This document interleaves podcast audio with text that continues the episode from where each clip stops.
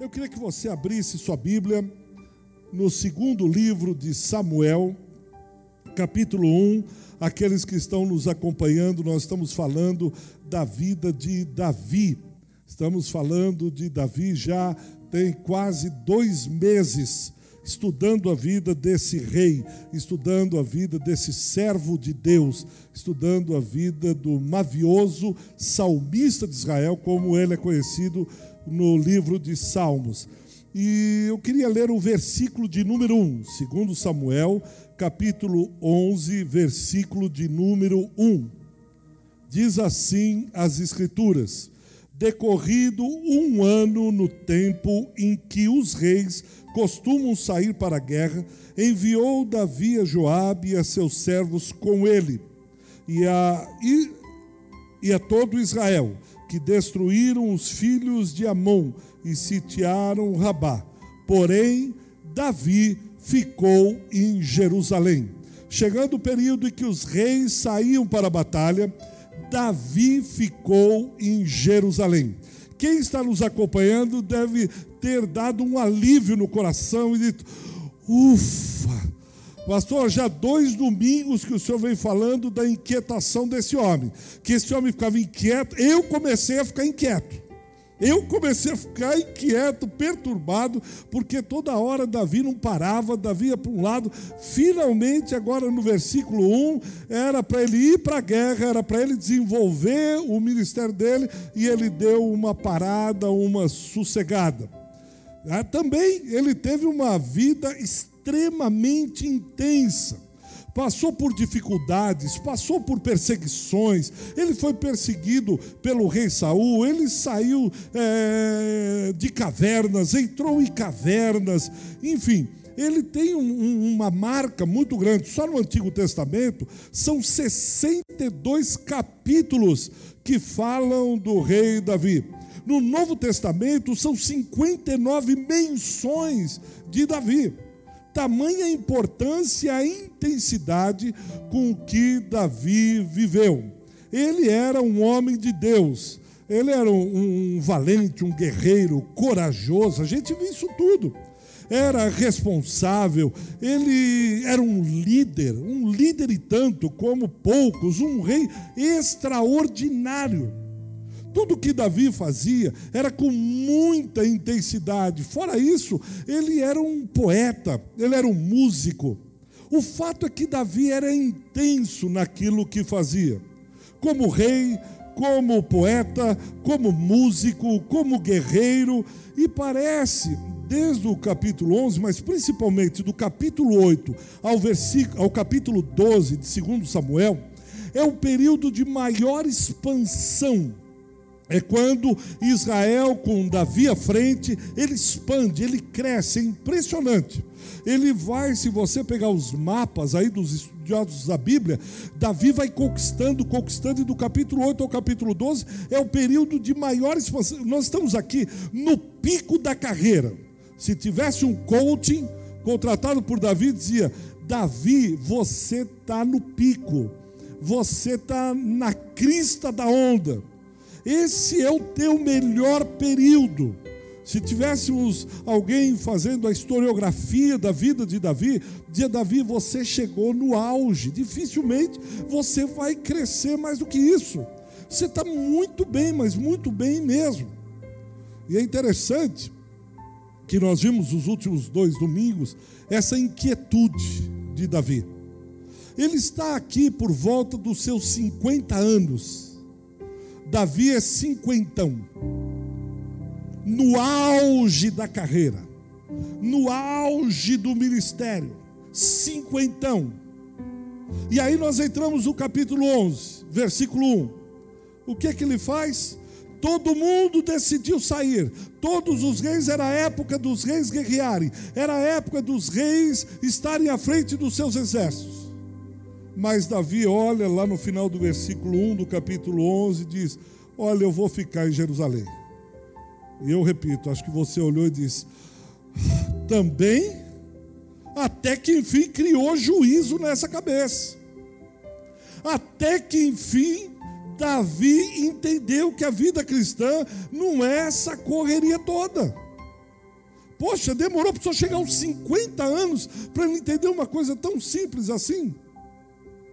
A Bíblia não diz por que ele resolveu ficar. A Bíblia em nenhum canto explica por que Davi não fez o que ele precisava ter feito. A Bíblia não vai falar nenhum livro por que ele decidiu fazer aquilo que ele fez. Porque ele não fez o que os reis deveriam fazer. Por que, que ele não concretizou? Talvez você pode olhar e dizer, mas é que estava indo tudo tão bem, pastor. Ele não precisava dar cara para bater de novo. O senhor mesmo falou que ele já sofreu bastante. O senhor mesmo já disse que ele teve uma vida intensa. O senhor mesmo já disse que ele sofreu muito, já se deu muito, já trabalhou muito, já fez muito. Nada mais natural do que ele agora parar. Nada mais normal do que ele cuidar das coisas dele. E Davi escutou isso de alguém ou do seu coração e resolveu dar uma, um break. Decidiu curtir um pouco. Decidiu dormir até mais tarde, porque há anos que ele não dormia até mais tarde. Ele decidiu ficar um pouco mais em casa, porque era um período que ele ficou muito tempo fora, viajou demais, agora era o momento de ficar em casa. Eu não sei. Alguma coisa passou na mente e no coração de Davi que ele perdeu aquela inquietação, ele perdeu aquele dinamismo, ele perdeu a atração por aquilo que ele fazia ele olhou e disse: Ah, todo mundo vai ganhar. Ah, hoje eu não estou afim. Sabe aquele dia que você, é, você levanta meio assim: Ah, eu não sei, talvez. Ah, hoje, hoje eu não vou trabalhar. Ou hoje eu não vou fazer aquilo. Davi teve um dia desses. E eu gostaria de alertar você: tenha cuidado com esses momentos, que muitas vezes são períodos em que nós perdemos a inquietação. Tome cuidado com esses períodos, como esse homem de Deus, esse valente de Yahvé, ele teve. Pintou alguma coisa ali que nós não sabemos o que é, um sentimento, um desejo, alguma coisa que ele olha e diz: é, deu, cansou, chega, agora eu vou pensar em outras coisas. Agora é hora de dar uma pausa. Agora é hora de parar um pouco a inquietação. Agora é momento. A gente diria se ele deu uma acomodadinha, só de leve. Tanto que você vai ver que ele levanta no versículo 2 à tarde. E ele levanta da onde? Do leito. Ele tirou uma siesta, deu uma dormidinha depois do almoço os reis indo para a guerra e ele levantando depois do almoço, talvez três, quatro horas da tarde, e foi para a varanda dar uma passeada. Está completamente relaxado e vai andar um pouco no terraço, ver como as coisas estão. E aí, quando ele está no terraço, ele vê uma mulher se banhando. Seu nome é Batseba. E ele não está fazendo nada, ele está descansando. O que era para ele fazer, ele não fez ele tinha ministério, ele tinha trabalho, ele tinha um monte de coisa, mas ele foi dar uma andadinha no terraço, parar um pouquinho, e viu Batseba e disse: Quem que é aquela mulher? Aí falaram: É a mulher de Urias, é Batseba. Ele diz: E Urias está na guerra, e ela está sozinha, e está se banhando, e ela é belíssima. A Bíblia diz que ela é belíssima. Uma mulher de tirar o fôlego. E Davi é um homem intenso, cheio de paixão. É um homem e ele está sem fazer nada.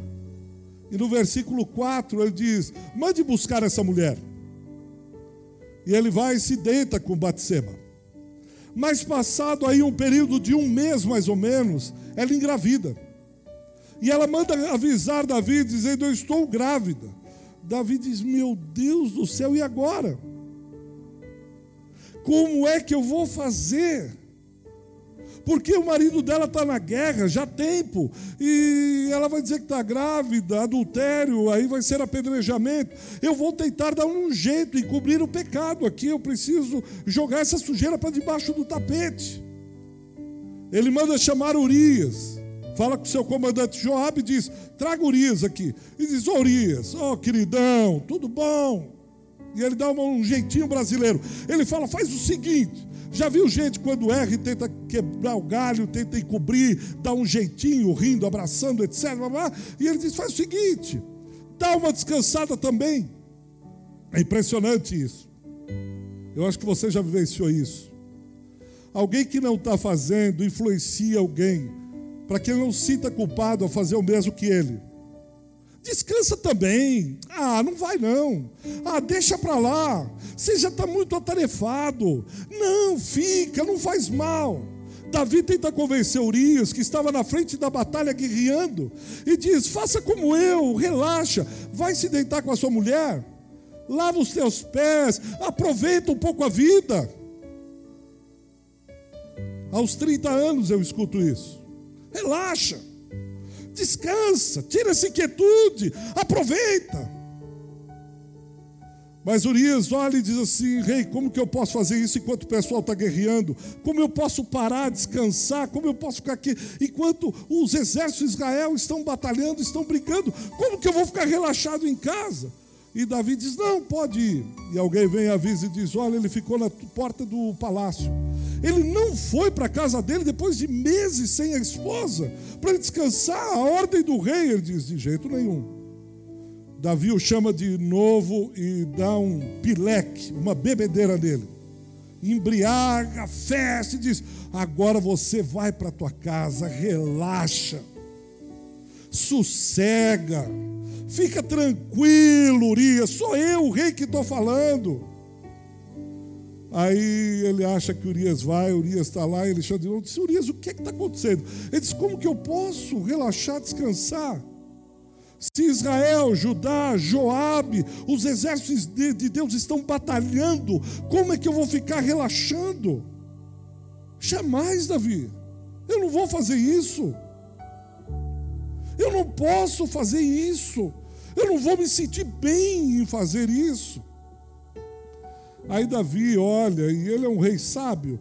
Ele diz: tem gente que não adianta você falar. Com gente fiel e leal, não tem como você tirar. É incrível, esse cara não. Ele é radical. É um fundamentalista. Ele é fiel ao Deus dele, leal. Faz o seguinte: mandou uma, um mensageiro até Joabe e disse: Faz o seguinte: você vê, ele olhou, mapeou onde estavam os guerreiros mais valentes, mais durões do exército inimigo, e disse: Olha, põe Urias na frente. Quando determinada guerra estiver acirrada, você manda o exército recuar. Quando o exército recuar, deixa Urias sozinho, porque aí ele vai morrer. Dito e feito.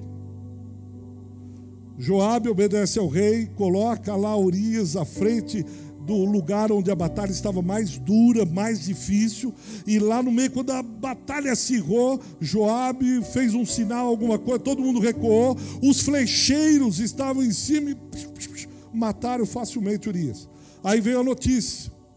E aí o mensageiro vem e diz: Olha, os exércitos inimigos eles entraram é, no meio da batalha e morreu Urias. E o mensageiro ficou meio triste. Joabe ficou triste, mas Davi olha e diz assim: Não, por favor, olha, a espada corta dos dois lados. A espada é assim, a guerra é assim. Deixa quieto, sem crise, não se cobre. E é interessante que quem levou a carta para Joabe foi o próprio Urias.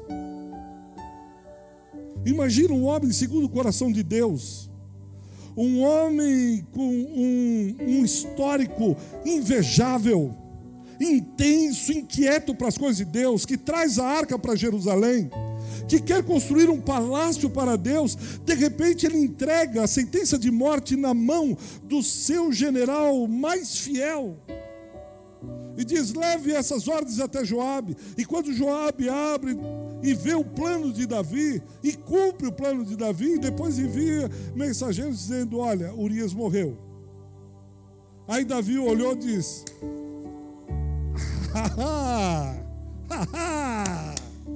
muito bem, traga Batseba para cá. E ele fica quase que um ano e eu fico imaginando se nós soubéssemos essa história antes, no momento Imagine você vivendo lá, você sabendo de toda essa história. E ele fica quase um ano sem que ninguém saiba da história. Ele fica um ano quietinho, ele fica um ano sem que ninguém perceba. Eu fico imaginando, provavelmente, se eu e você acompanhássemos a história e soubéssemos, a gente diz: espera aí, esse rei ficou com a mulher do seu general, como se não bastasse, ele está vivendo com ela no palácio, mandou matar o seu amigo fiel. E Deus, onde está Deus? Deus está fazendo vistas grossas. Deus não está olhando aqui para a terra, não. Porque se o Deus da justiça, que as Escrituras falam tanto, e estivesse vivo e ativo, esse cara já tinha perdido o trono. Quantas vezes eu e você olhamos para o céu e diz: Onde está a tua justiça? Quantas vezes olhamos para o céu e vemos pessoas como Davi dando um tempo Davi, com o coração sossegado, quando era para ele estar exercendo o seu ministério real, e a gente olha e diz: Deus, mas cadê? Deus não é possível. A gente vai no nosso trabalho e vê injustiça e diz: Mas não é justo o mundo. A gente está trabalhando, fazendo os nossos negócios, e vem alguma coisa e diz: Não é possível. Ele me passou a perna e não deu nada. Ele continua no cargo, aquele Nico continua fazendo as coisas dele, tudo está normal, ele está no palácio. Eu conheço Davi, eu sei o que ele fez, e não está dando nada para ele. Onde está o Deus da justiça? Que Deus é esse que joga a sujeira para debaixo do tapete. Que Deus é esse que encobre o pecado dos seus amigos. Que Deus de justiça é esse que não fala nada para o seu amiguinho Davi. Eu não sei se você já sentiu isso alguma vez. Mas são muitas as vezes que nós olhamos e não entendemos. Essa semana eu conversando com a Vânia, ela dizendo: Olha, tem coisas que. É, concernem ou são uh, sabidas somente no andar de cima. A gente olha e, se Deus quiser compartilhar com a gente, tudo bem. Se Deus não quiser compartilhar, nós nunca vamos entender. A única certeza que a gente tem, a única coisa que a gente pode garantir, é terminando o capítulo 11. Davi, no versículo 25, diz assim: a Joabe: Não pareça isto mal aos teus olhos, Joabe. Você sabotou a Urias, mas fique tranquilo. Não pareça isso mal aos seus olhos, aos homens. Não respondem como Davi. Você vê às vezes seu marido, tua esposa, um parente, um irmão, um pastor, um líder, um amigo, dizendo ele está pisando na bola, ele não saiu para guerrear como ele deveria ter feito, e só está dando, ele está prosperando a cada dia. As coisas só melhoram para ele, as coisas só vão bem. E ainda ele diz assim: não pareça mal aos seus olhos, pois a espada devora, assim esse como aquele. E como se não bastasse, ele ainda coberto o pecado dos outros. Dizendo, ei, cara, fica tranquilo, vai devagar, ou não seja tão radical. Aí você olha, isso não é possível acontecer um negócio desse. Mas o versículo 27, o último versículo do capítulo 11, diz uma coisa interessante. Ele diz assim, no final: Porém, isto que Davi fizera foi mal aos olhos do Senhor. Porém, isto que Davi fizera foi mal aos olhos do Senhor. Davi, você pode insistir que isso está certo. Davi, você pode achar que isso tudo vai dar certo. Mas uma hora a casa vai cair. Olha, você pode ir levando esse negócio, pode indo. Se você está com a Bíblia aí ou com o teu celular, abra, por favor, Números capítulo 32, versículo 23. Você que nos assiste, veja aí Números capítulo 32, versículo 23. Há uma palavra que eu ouvi há muito tempo de um colega, professor, pastor, nós estávamos na sala dos professores, e ele com os olhos marejados, ele disse isso para mim. Ele me chamou a atenção sobre esse texto, e dizendo: Sabei que o vosso pecado vos há de encontrar. Sabei disso, que o vosso pecado vos achará. Ele pode rodar, rodar como um bumerangue, ele vai dando voltas, ele vai dando voltas, ele vai indo para cá, para lá, mas uma hora o teu pecado vai te achar onde você estiver, na caverna que você estiver escondido. É a única certeza que nós temos. Quando trabalhamos com a justiça de Deus, que olhamos coisas e ficamos inconformados, revoltados e queremos fazer, não, não é possível. Porque desde o primeiro dia em que Davi pecou, não se arrependeu e não confessou, ele entrou naquilo que nós chamamos um moinho de Deus. O moinho é aquilo que vai triturando o trigo. E Davi foi entrando, quando ele não confessou o seu pecado, ele entrou no moinho de Deus. Em outras palavras, a aproximação do Deus Santo. O Deus Santo começa a se aproximar daquele que pecou. Muitas vezes nós entendemos que ele, olha, Deus se afastou, foi para longe. Mas os seus, o Deus Santo se aproxima. E aquele que perdeu a inquietude do espírito agora começa a ser provocado. A inquietude agora é outra, porque o Deus Santo se aproximou, e o peso do pecado é rapidamente sentido por Davi. Quando o homem ou a mulher são de Deus, basta que o Deus Santo se aproxime do pecador. E o moinho de Deus começa a moer o trigo o moinho de Deus começa a apertar e ele vai vivendo. Davi, você vai ver, ele vai falar para Joabe, vamos conquistar, ele continua prosperando. Ele não ficou pobre. Ele não ficou, os negócios começaram a dar errado, pelo contrário. Só que a alma dele está inquieta. Como é que o senhor sabe disso, pastor? Onde o senhor leu? Salmo 32 e Salmo 51. Veja o Salmo 32. Ele diz assim: Eu tentei, Salmo 32, versículo 3. Veja no seu celular ou na sua Bíblia. Eu tentei por um tempo esconder, talvez tenha outra tradução aí, mas ele diz: Eu tentei esconder o pecado, eu tentei jogar para debaixo do tapete o meu pecado. Como consequência, versículo 3, Salmo 33, 32, ele diz: Eu fiquei fraco, fiquei debilitado eu gemia, eu gemia, ninguém sabia. Ele diz: era um dia inteiro de aflições e mais aflições e gemidos. Eu creio que a hora que ele saía no palácio, todo mundo olhava e ele com coroa, com vestes, com pompas, e todo mundo olhava e dizia: Olha o rei, olha que bonitão, olha que lindo. Mas lá no quarto dele ele diz: De dia e de noite, veja o versículo 4 dia e noite, eu sentia a mão de Deus pesando sobre mim. Era dia e noite, fazendo com que as minhas forças fossem como a, a, a sequidão, o estio chegando num ribeiro com pouca água. Versículo 5: o sofrimento continuou. Eu gemia, eu fiquei fraco às vezes nós não entendemos porque, como diz Coríntios, muitos cristãos são fracos, as coisas não andam, não caminham na vida.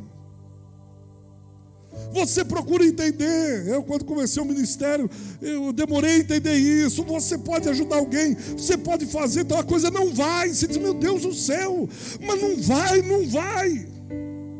Não há força não há um trovão do Espírito dentro do seu coração. O que é que está acontecendo? E por mais que você tentasse, por mais a coisa não ia.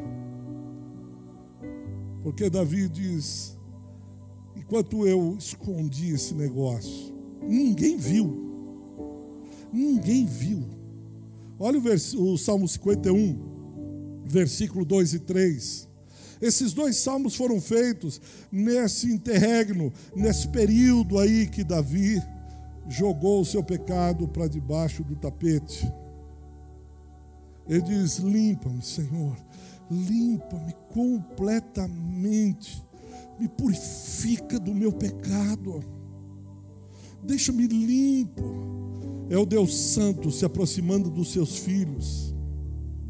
E ele diz: Eu reconheço, Eu pequei vergonhosamente, eu pequei, eu pequei. E olha como ele termina o versículo de número 3. Se você está acompanhando na sua Bíblia, aí na sua casa, Salmo 51, versículo 3. Ele diz: O meu pecado me perseguia dia e noite, dia e noite, dia e noite. Veja ainda no Salmo 51, versículo 12. O rei Davi era conhecido por sua alegria. O rei Davi era conhecido porque dentro dele havia um espírito alegre, feliz. Mas olha o que acontece no versículo 12. Ele pede: restitui-me a alegria da salvação é como se ele estivesse dizendo assim: Deus, eu já senti um dia essa tua alegria. Eu lembro quando eu me converti, eu chorava, eu ouvia um louvor, aquilo explodia no meu coração. Eu queria estar de manhã, de tarde, de noite na igreja. Eu queria orar, eu queria ler a Bíblia, eu queria estar com as coisas de Deus. Restitui isso em nome de Jesus. Mas hoje eu vou empurrando com a barriga, hoje eu vou andando, hoje as coisas são assim. É, é então, restitui de novo aquela aquela alegria, aquele bater do meu coração. Quando eu te conheci, eu chorava com as tuas coisas. Eu queria contar para todo mundo o que aconteceu comigo. As pessoas olhavam e diziam: Mas você mudou, hein? Se dizer, eu mudei. Hoje há uma alegria, hoje há um despertar. Hoje eu só penso nas coisas de Deus. Mas hoje, o que é um poeta ou um músico que perdeu a alegria do altar? Ele não faz mais salmos, Davi.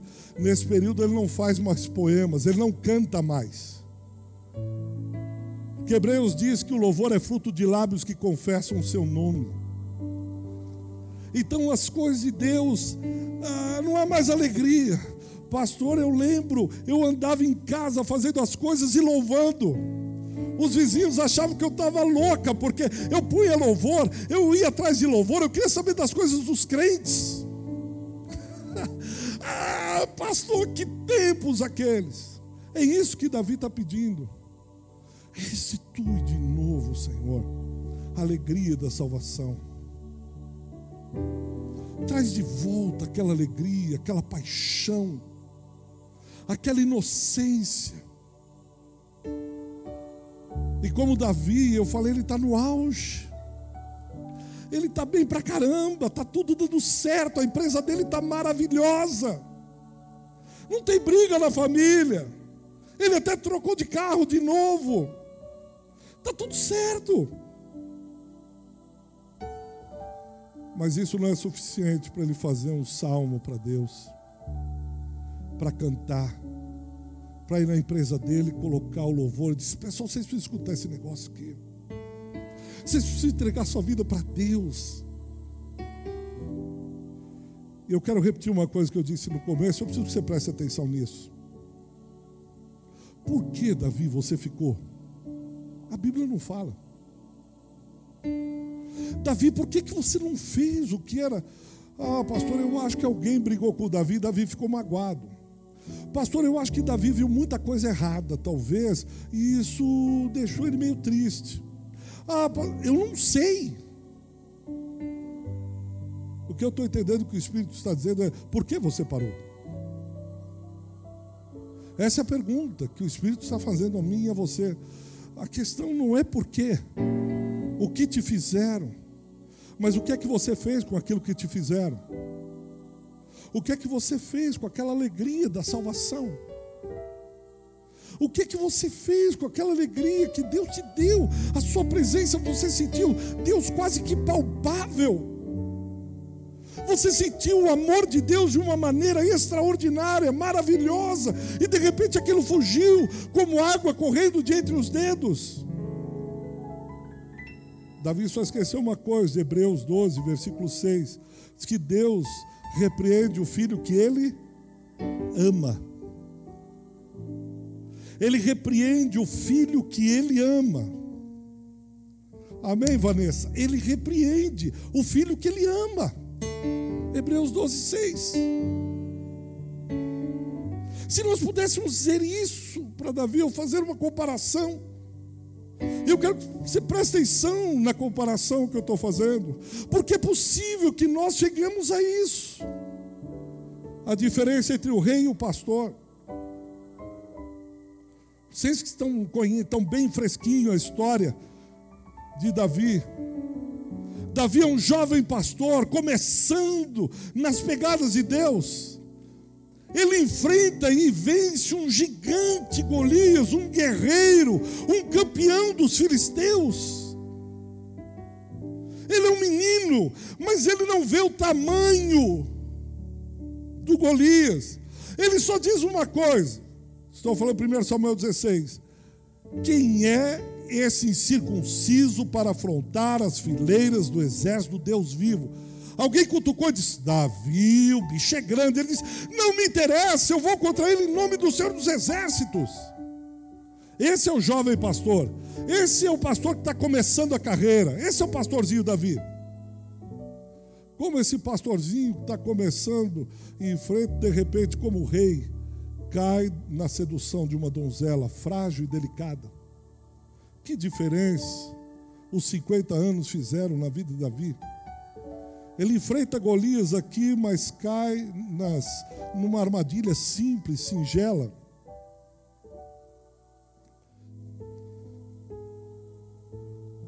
O jovem pastorzinho enfrenta ursos e leões para defender uma ovelha. Ele é um jovem, ele está começando.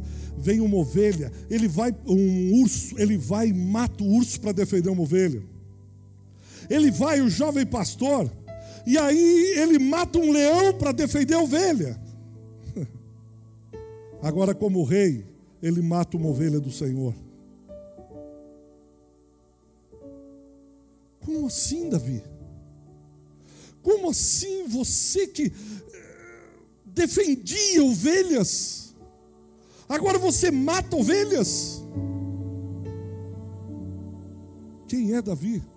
O jovem pastor, Davi é corajoso, o bastante para indignar-se contra a maldade do inimigo. Ele se indigna contra, dizendo: ele não pode fazer isso com o exército de Israel. Mas ele não vê problema nenhum como rei de ser um instrumento do mal. Eu fiquei pensando, Deus, eu tenho, eu corro esse risco, a possibilidade de ser, de um jovem pastor me transformar rapidamente num grande rei. Principalmente depois que eu tenho uns quilômetros rodados, depois que eu conheço bem o arraial, depois que eu conheço bem a religião, eu posso me transformar num rei desse. Me deu uma vontade de chegar perto de Davi e dizer: os anos parece não ter te ajudado, meu irmão. Você está caindo a cada momento. Quem conheceu você como jovem pastor e o vê agora como rei, os anos não ajudaram você. As experiências que você teve, aquilo que você viveu com Deus, Davi, parece que não te ajudou, pelo contrário, você piorou, você relaxou. Lembra que nós lemos Números, capítulo 32, 23, o teu pecado há de te encontrar. Um ano Davi assim resistindo, não falando, segurando o pecado, dizendo não, não, não, não, eu estou com Betseba, eu estou tendo prosperidade, eu estou crescendo, eu estou bem, eu estou cada dia melhor e tal, não sei o quê. Ainda que gemendo no quarto, ainda que se sentindo fraco e gemendo, Davi tal. Mas deixa eu dizer uma coisa. Começa o capítulo 12, versículo 1. E aí há esperança daqueles que são de Deus. A história dos homens e mulheres de Deus não termina de uma maneira melancólica e triste há esperança. Deus ainda envia os seus profetas para falarem aos seus filhos, os quais Ele ama. Há esperança, porque os profetas de Deus ainda ouvem o Senhor seu Deus. Há esperança, Davi, você não vai morrer nessa miséria. Davi, você não vai ficar no meio desse pântano. Graças ao Senhor Deus pela bênção dos profetas que ainda falam, que ainda confrontam. Há um profeta em Israel chamado Natan. Glória a Deus por Natan. Natan não entra na pataquada, dizendo fica quietinho, ele é o rei, não. Davi é envi... é, Natan enviado, veja o versículo 1. O Senhor enviou Natan a Davi. Quem é Davi? O rei. Próspero, está tudo bem na vida dele. E Deus diz: Natan, vai dizer para aquele homem que o pecado dele o encontrou. Hoje é o dia do confronto. e Natan vai confrontá-lo. Mas confronta de uma maneira sábia, linda. Natan chega e diz: Davi, posso falar um pouco com você? Diz: Claro, você é o profeta. Ele diz: Sabe que teve um homem que chegou à cidade e haviam dois homens, um muito rico, muito, muito rico, muitas ovelhas, bois, cabras, etc. E o outro pobre, pobre de maré, maré, que só tinha uma ovelhinha. Que ele comprou a ovelhinha, aí ele criou, a ovelhinha dormia com ele na cama, a ovelhinha saía com ele, etc. E quando chegou esse peregrino, esse forasteiro, aí ele foi na casa do rico. O rico, ao invés de matar uma ovelha dele, sabe o que o rico fez, Davi? Não, não sei. Ele foi e pegou a única ovelhinha daquele pobre. E aí matou e serviu. Davi fica doido. Esse cara merece morrer, esse cara precisa pagar quatro vezes mais, esse é um canalha sem vergonha. Quem quer também falou, falou, então ele roubou a única ovelhinha. Aí Davi se encheu de razão. E aí no versículo 7, Natan olha e diz: Você é esse homem. Você é esse homem, Davi. Você tinha, o Senhor te deu, e Deus começa dizendo tudo o que fez por Davi. Eu te dei palácios, eu te coloquei no trono. Você teve mulher, se você pedisse, eu te daria mais. Eu poderia dar muitas coisas para você, mas você pegou a única ovelhinha de Urias, a sua esposa. Quando Natan fala isso no versículo 12, Davi olha e diz: 13. Então disse Davi a Natã: Pequei contra o Senhor. Pequei. Isso é lindo. Porque Deus, quando manda os seus profetas os confrontarem, é como se ele estivesse dizendo assim: há esperança, tem algo melhor para você, você não vai ficar aí, eu mandei o meu profeta para te resgatar. Eu te mandei o meu profeta para tirar daí. Eu mandei o meu profeta para dizer para você que tem vida, fora, longe, distante do pecado. Eu tenho mais coisas para você. Eu tenho mais vida, muito mais do que você está pensando. Na hora, cai a casa de Davi. E ele diz: Pequei contra Deus. E no mesmo versículo, Natan diz: Também o Senhor te perdoou, você não vai morrer a graça de Deus alcançou Davi. Deus teria todas as razões do mundo para colocar o seu coturno pesado em cima da cabeça de Davi, esmagá-la, e ele ainda assim seria justo. Deus teria todas as razões do mundo para fulminar Davi, e ainda assim ele seria misericordioso. Deus teria todas as razões do mundo para aniquilar com a vida de Davi e com toda a sua família, e ainda assim Deus continuaria sendo justo. Mas o nosso Deus é um Deus de graça. Da graça, Ele não dá ao homem aquilo que ele merece. Ele olha e se compadece daquele homem. Ele olha e se compadece de Davi. Davi, ainda não acabou a nossa jornada. Davi, a tua história ainda não terminou. Eu tenho graça, abundante graça para você, a esperança para você. Apenas então somente se quebre no altar. Apenas então somente derrame o teu coração. Por mais que você errou, a consequência virá, é verdade, mas a tua vida será preservada. E a graça de Deus restaura o famoso, mavioso salmista de Israel. Esse é o Deus, é o Jesus Cristo dos evangelhos. Eu e você pecamos, eu e você não saímos à guerra muitas vezes, eu e você decidimos não fazer o que Deus diz para aquilo que fomos chamados a fazer. Muitas vezes eu e você não fazemos, e ao invés de Deus vir e fulminar a cada um de nós, Ele vem e diz: envia os seus profetas dizendo: há esperança a restauração, e Deus restaura a vida desse homem. Jeremias 18, vocês conhecem muito a história. Deus envia o profeta Jeremias a descer a casa do oleiro. E o, o, o oleiro está fazendo barro e, e, a gente não sabe por que o, o vaso quebra. O oleiro junta tudo, amassa de novo e começa a fazer de novo. Jeremias olha e Deus diz: você é o barro, eu sou o oleiro, não tenho direito do oleiro fazer. Quantas vezes achar, quantas vezes entender que tem que fazer de fazer um vaso. Deus vai nos quebrando, porque Ele tem sempre um vaso melhor, algo melhor para fazer na sua e na minha vida. Essa é a graça dos evangelhos. Ele poderia ter nos rejeitado. Ele poderia ter olhado para a gente e dito: pisou na bola de novo, hein? De novo você não fez, não cuidou da tua família.